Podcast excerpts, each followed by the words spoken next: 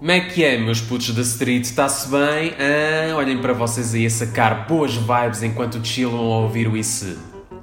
Sabem, hoje acordei particularmente irritado e com vontade de espancar alguém.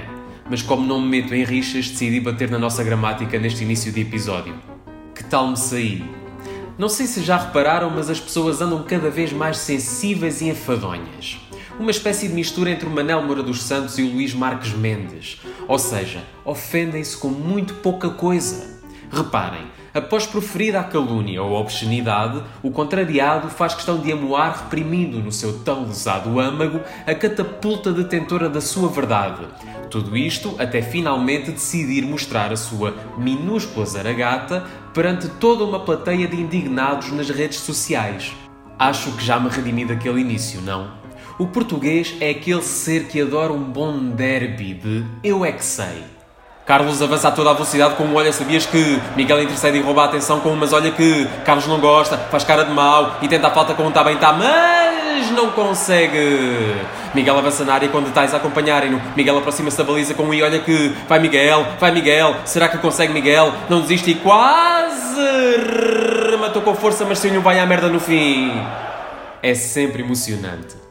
Caso haja necessidade de penaltis, normalmente o primeiro a acertar com já tinha pensado nisso ganha a partida. O Facebook tem-se tornado no palco principal destes desacatos, como é dizer, chungas. Mas o pior nem são as publicações frustradas. Normalmente, os comentários que as sucedem estão repletos de biqueiradas no português.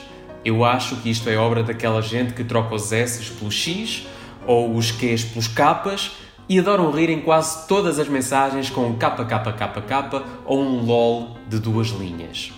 Como se não bastasse, estes renegados invocam o espírito do escocês William Wallace, entram em campanha com aliados virtuais e não descansam enquanto não denigrem o nome de quem os ofendeu, ou simplesmente os contradisse. Ele pode levar-me o argumento, mas não me leva a razão! Quando finalmente se voltam a cruzar com os exorcizados que deram origem a todo este mote, acontece um espetáculo digno da BBC. Estamos numa savana da Tanzânia. Avistamos um confronto de dois machos dominantes.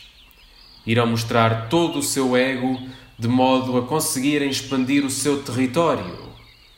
Estes machos tendem a cheirar muito mal da boca, devido à sua alimentação pouco erudita a batalha começa. O primeiro macho exibe a sua obesidade de sedentário. O segundo decide ignorar, focando-se no horizonte. O primeiro volta a investir, com um murmúrio quase inaudível. O segundo macho decide afastá-lo com a sua flatulência. Ambos afastam-se desincronizadamente o confronto é evitado. Caso sejam do sexo feminino, normalmente acontece algo ainda mais extraordinário. Cumprimentam-se calorosamente, mas com um significado oposto. Olá, amiga, há quanto tempo? Cabra, Cabra. havias de ser atropelada, na passadeira. na passadeira. E se este for o segredo da longevidade?